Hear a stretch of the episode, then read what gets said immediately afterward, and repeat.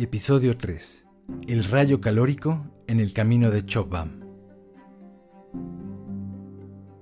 Stent y Ogilvy, anticipando la posibilidad de un enfrentamiento, tan pronto como los marcianos emergieron, habían telegrafiado desde Horsell a las barracas, en busca de la ayuda de una compañía de soldados para proteger de la violencia a estas extrañas criaturas.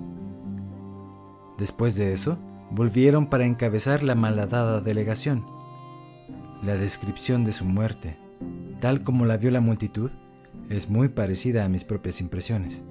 Las tres emisiones de humo verde, el tono profundo del zumbido y el destello de las llamas.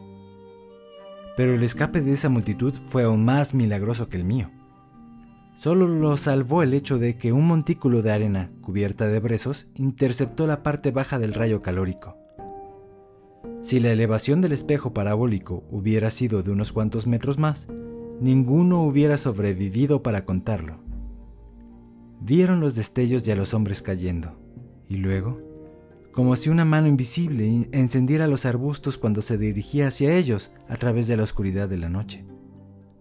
Entonces, con una nota sibilante que se elevó por encima del zumbido en el foso, el rayo pasó muy cerca, por encima de sus cabezas, iluminando las puntas de las hayas a los lados del camino y haciendo estallar ladrillos y vidrios, quemando los marcos de las ventanas y convirtiendo en ruinas una porción del techo de dos aguas de la casa más cercana a la esquina. El repentino golpe, silbido y destello de los árboles que se incendiaron, la multitud, invadida por el pánico, pareció balancearse titubeante durante algunos momentos. Ramas ardiendo, Chispas y hojas sueltas en llamas comenzaron a caer en el camino. Los sombreros y los vestidos comenzaron a quemarse. Entonces se escuchó un grito en el campo. Hubo gritos y chillidos, y repentinamente un policía montado llegó galopando a través de la confusión, con las manos colocadas en la cabeza, gritando.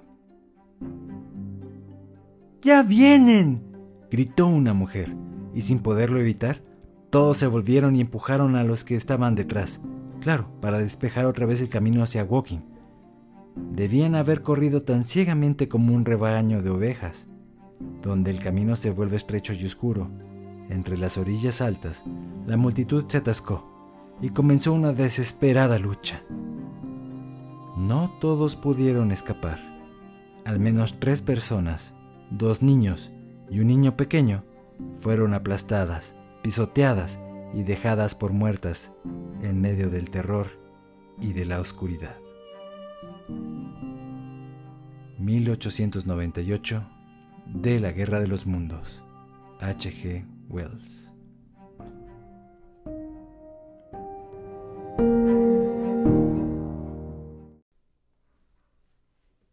Hemos llegado al final de la lectura del primer capítulo de Clásicos de Ciencia Ficción.